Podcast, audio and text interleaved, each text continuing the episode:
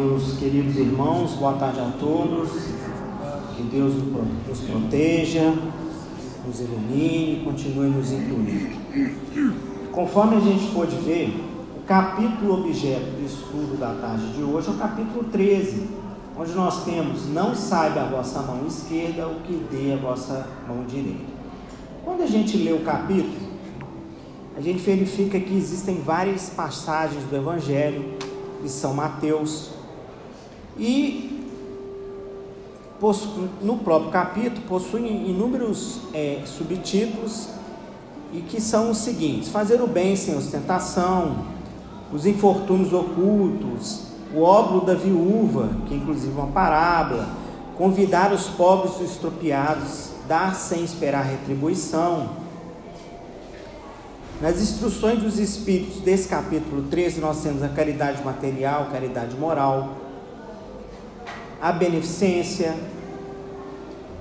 E lá no item 17, a gente vai ter o item que está sendo estudado na tarde de hoje, que é a piedade.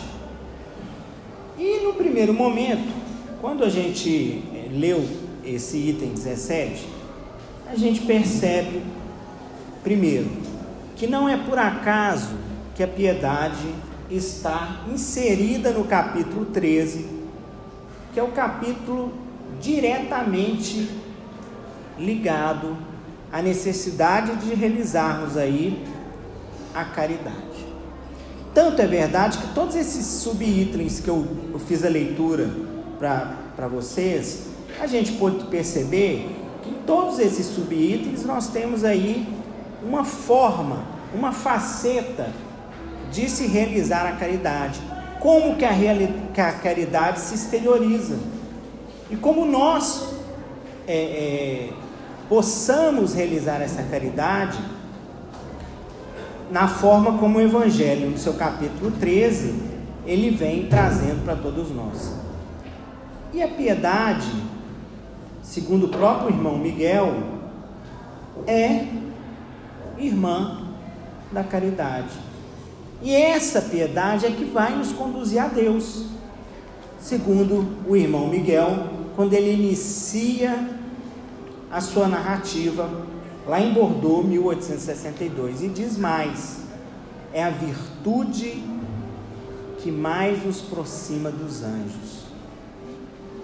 Ora, a gente sabe que todos nós aqui na Terra ela, nós, quando reencarnamos e voltamos aqui para a Terra, regressamos né, e temos a oportunidade da reencarnação, nós sabemos que nós não viemos aqui para brincar.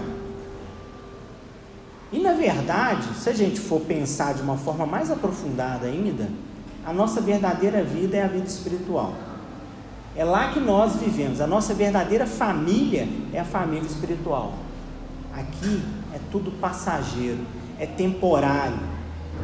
As oportunidades são dadas aqui na terra, são para que a gente possa aproveitá-las e procurar mudar a nossa história e aí progredirmos dando passos e subindo os degraus da nossa escala, na nossa escada evolutiva.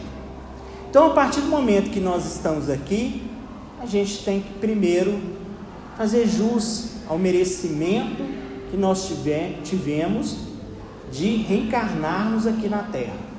Primeiro ponto. Então essa reflexão ela é importante para todos nós, porque a partir do momento que nós estamos aqui na Terra, nós não estamos aqui para passar a nossa vida em branco. A gente tem que procurar fazer o quê? Mudar. E cada um de nós sabemos onde o nosso calo dói.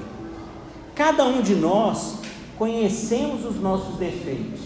Cada um de nós sabemos onde a gente pode melhorar um pouquinho mais. Muitas vezes a gente faz essa reflexão, ou às vezes nem fazemos essa reflexão, mas a partir do momento que somos é, chamados a fazer essa reflexão, fica um pouco mais clara a nossa vida, e aí com isso a gente começa a pensar: será que realmente eu estou fazendo por onde? Será que realmente eu estou mudando a minha história? Será que realmente eu estou fazendo jus? Ou seja, eu procuro fazer diferente daquilo que todo mundo faz? E aí, Miguel, através da narrativa da piedade, ele, fa, ele, ele vai provocar todos nós a realizar uma reflexão ainda maior. Por quê? Porque quando ele fala que a piedade ela nos conduz a Deus, e aí nós sabemos o seguinte, que para que possamos conduzirmos a Deus, é justamente fazer aquilo que Deus espera. Né? Deus que é nosso Pai Supremo, e que quer o bem de todos os seus filhos, então isso quer dizer que todos nós somos irmãos.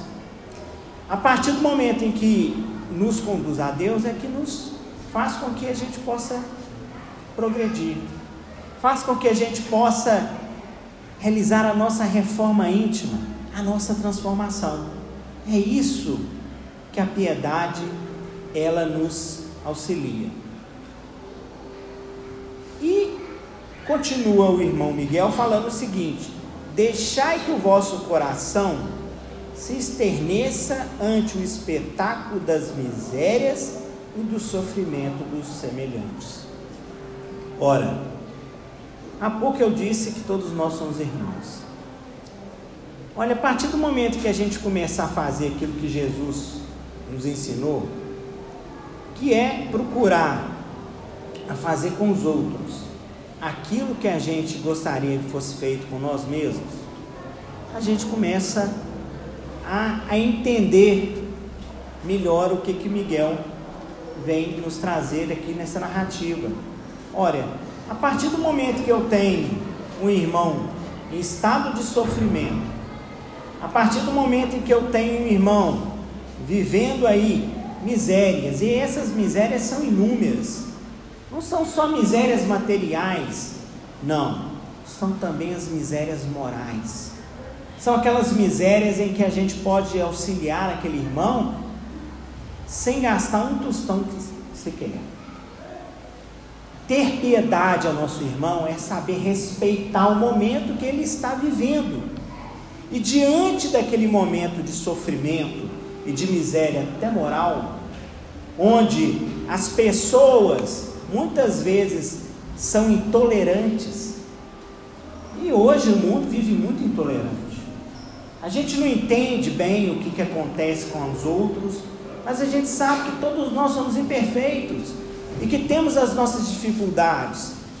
E que existem irmãos que são mais endurecidos. Existem irmãos que não possuem mesmo esclarecimento que nós.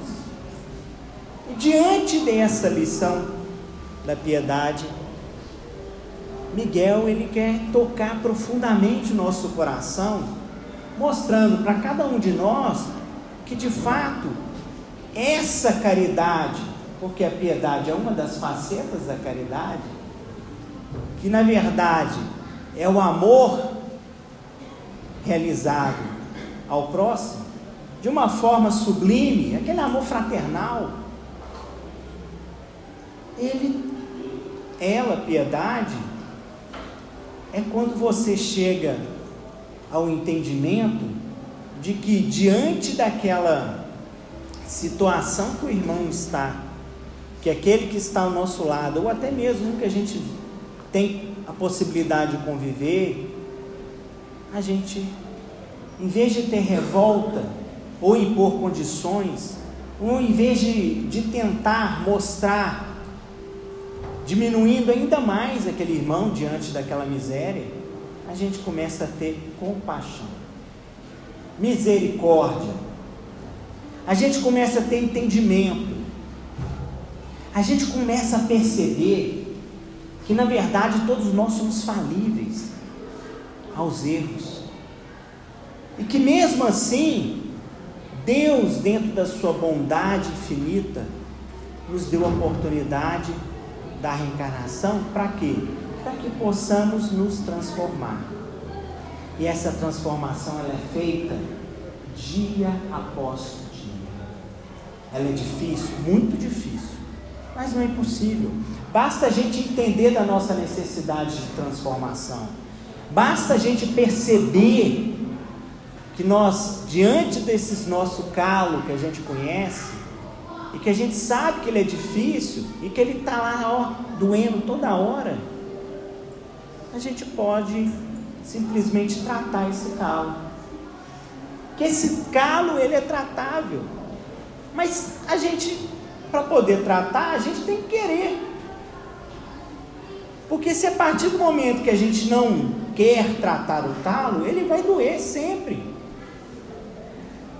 E para isso, a gente tem que dar um primeiro passo. De ter humildade de perceber que nós somos imperfeitos e que essa transformação é necessária. Com isso, irmão Miguel, ele continua mostrando para a gente que a piedade, esse sentimento e essa virtude, ela é possível. Mas para que isso aconteça, a gente precisa aceitar os sinais que ela nos apresenta. E sem condição. Sem querer colocar condições, mas sim interiorizar esse sentimento e começar a agir. Por quê? Porque a fé sem obra, sem trabalho, sem ação, ela é morta. O que, que adianta a gente saber daquilo que a gente tem que fazer e simplesmente ficar ali na teoria? É importante? Muito importante. Mas a gente tem que praticar. A gente tem que viver. E com isso a gente vai fazer a nossa transformação. E o irmão Miguel ele traz um, no, na sua narrativa uma coisa que vai, uma, uma, uma frase que vai tocar profundamente essa nossa transformação. E que vai nos auxiliar e que dá, vai ser a nossa bússola. Ele fala que a piedade bem sentida é o amor. Então, se você consegue sentir a misericórdia, consegue sentir a compaixão, consegue entender o seu irmão, o momento que ele está vivendo, você está verdadeiramente amando. E é aquilo que Jesus nos ensinou: amar a Deus acima de todas as coisas e ao próximo como a nós mesmos. E continua: o amor é devotamento. E é mesmo. Se você ama, você é fiel. Você é devotado. Você é contínuo. Você ama sem questionar. Sem falar, eu amo agora só um pouquinho. Não. Agora eu não te amo mais. Não. Ele é devotamento, ele é constante. A necessidade de você amar continuamente faz com que você exerça todos os dias esse amor. E continua: devotamento é o esquecimento de si mesmo.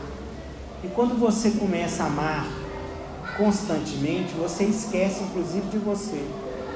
Porque você começa a pensar não só em você, você começa a pensar no próximo. Você, você começa a lembrar e colocar em primeiro plano as necessidades do outro. E aí você combate quem? O egoísmo. E aí você está combatendo quem? O orgulho, a vaidade. Olha como uma simples frase ela tem um poder de reflexão nas nossas vidas de uma forma que a gente nunca imaginou. E continua. E esquecimento de si mesmo é sacrifício em favor dos infelizes. Essa virtude por excelência foi praticada por nosso Mestre Jesus em toda a sua vida. E foi mesmo. Jesus ele não escreveu uma palavra sequer. Quem escreveu por ele foram os seus evangelistas, os seus apóstolos. Alguns viveram com o mestre, inclusive, igual Mateus, igual João. Outros tiveram conhecimento do seu evangelho, que é a boa nova, através do próprio evangelho de Mateus. E aí nós temos Lucas, grande companheiro de, de Paulo de Paz. Nós temos Marcos, que da mesma forma também conviveu com Paulo de Paz e Lucas. Eles, através dos evangelhos e das histórias que eles tiveram conhecimento, conseguiram ali retratar a vida de Cristo.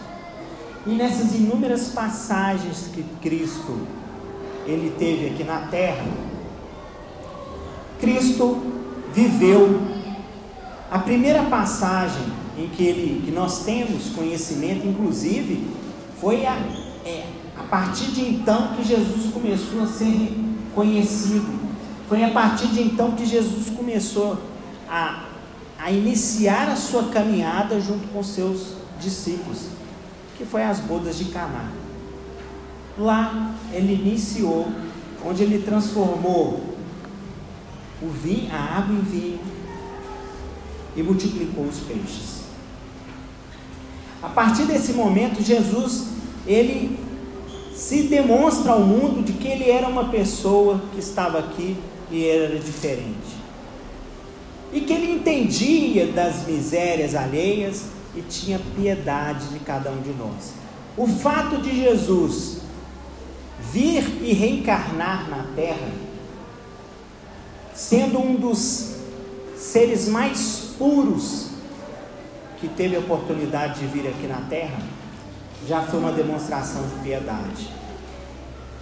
Porque ele sabia das nossas necessidades. O mundo naquela época vivia olho por olho, dente por dente.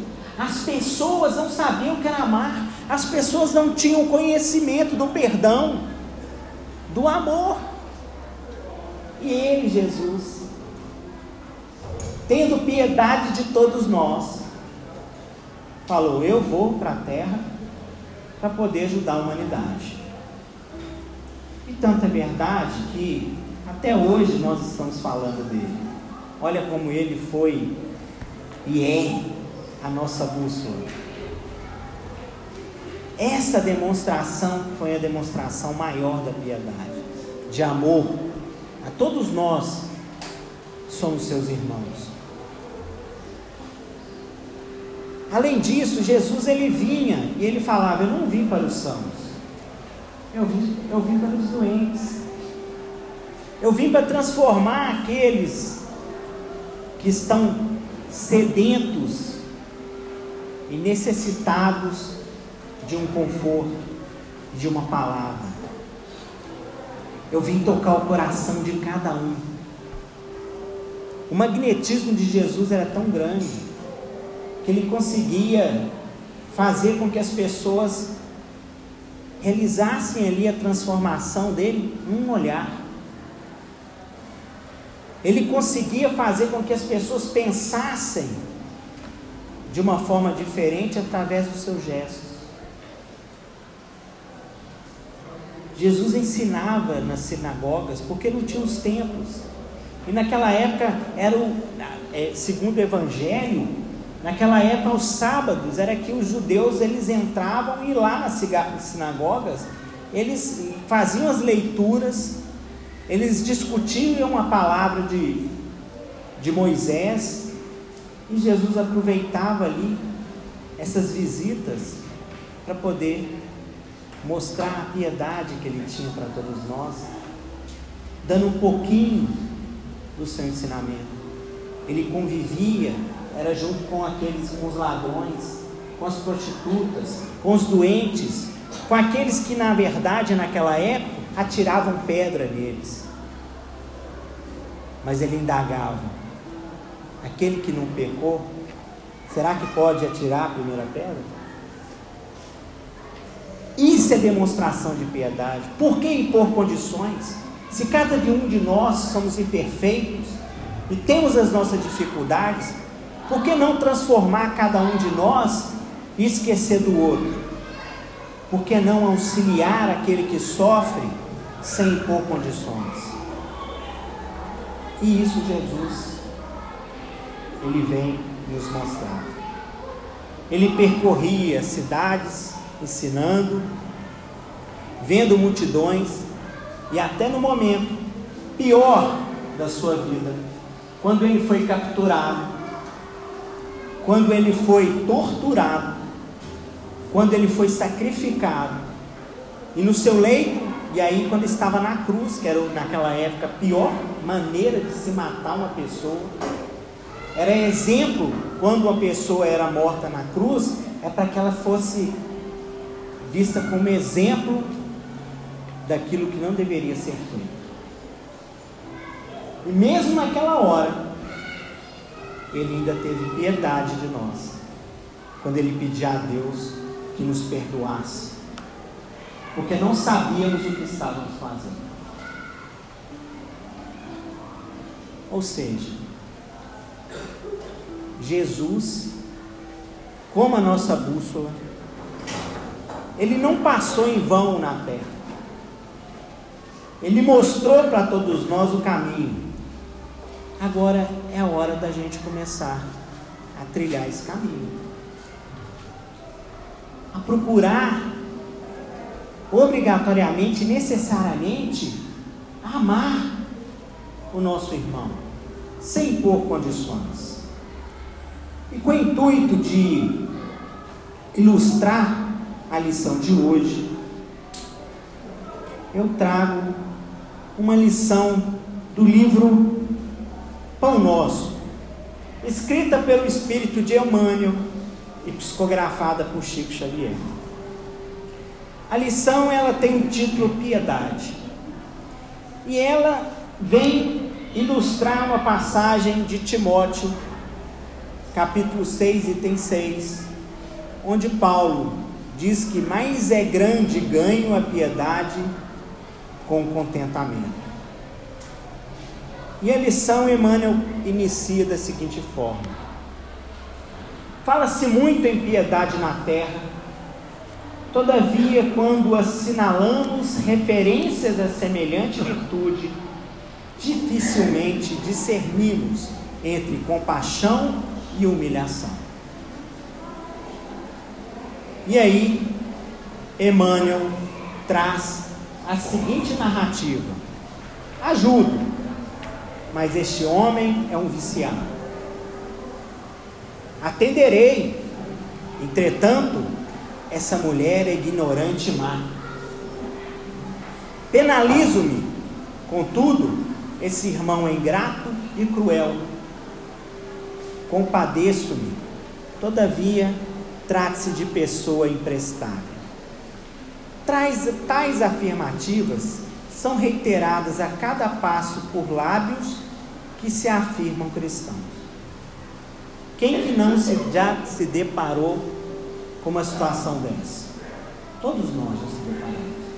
Quantas e quantas vezes a gente já pensou assim, ah, não vou ajudar aquele não, ele é tão mal, ele tem que sofrer. Ah, agora ele vem pedir ajuda, né? depois que ele fez comigo. Agora ele lembrou de mim. A barriga dói, dor de barriga dói, não é uma vez só não. Quantas e quantas vezes a gente escutou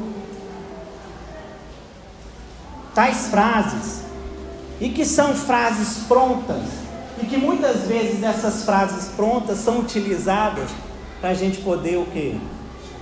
Pisar naquele que está sofrendo e que um dia falhou conosco. Quantas e quantas vezes a gente já se deparou com isso? Isso é o dia a dia, gente. Isso é demonstração da nossa imperfeição. E a piedade é justamente fazer diferente. A piedade é justamente não impor condição, é esquecer as ofensas, é ser indulgente. Isso é ser piedoso. Realmente, de maneira geral, continua Emmanuel, só encontramos na terra essa compaixão de voz macia e mãos espinhosas. Deita mel e veneno,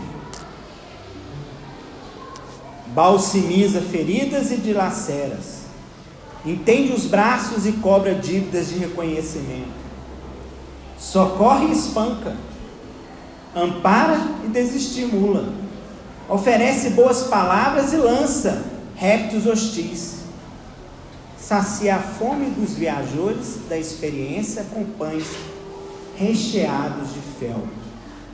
A verdadeira piedade, no entanto, é filha legítima do amor. O que, que adianta a gente praticar a caridade e ao mesmo tempo a gente praticar essa caridade com ostentação, conforme o Evandro comentou? A gente praticar a caridade e ao mesmo tempo, diante daquela caridade que a gente está praticando, a gente diminui ainda mais aquele que está sendo ajudado. A gente faz ele sentir pior do que ele está. Gente, quando nós realizamos a caridade, e aí a gente vai fazer a seguinte reflexão: é muito melhor estarmos na situação de ajudar do que estarmos na situação de ser ajudado. Quem não quer ser ajudado de uma forma com que aquela pessoa que está ajudando ela nos auxilie conforte o nosso sentimento de sofrimento. O que, que adianta a gente ajudar e colocar ainda mais o dedo na ferida? O que, que adianta a gente ajudar e fazer com que aquela pessoa sinta horrível e que você sinta superior? Simplesmente você não está realizando a caridade com amor. Você está querendo, na verdade, é mostrar que você é melhor. Olha a vaidade, olha o orgulho. Você, inclusive, está sendo egoísta.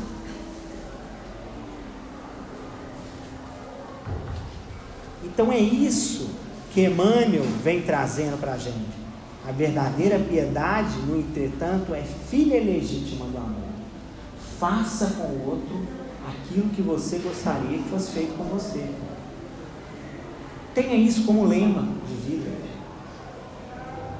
Que a partir do momento que a gente vai reagir a algum ato, se a gente pensar assim, a gente começa a fazer uma reflexão e age diferente. Aposto com vocês. Não perde tempo na identificação do mal. Interessa-se excessivamente no bem para descurar-se dele em troca de ninharias e sabe que o minuto que é precioso na economia da vida. A nossa passagem aqui na Terra, ela é muito rápida.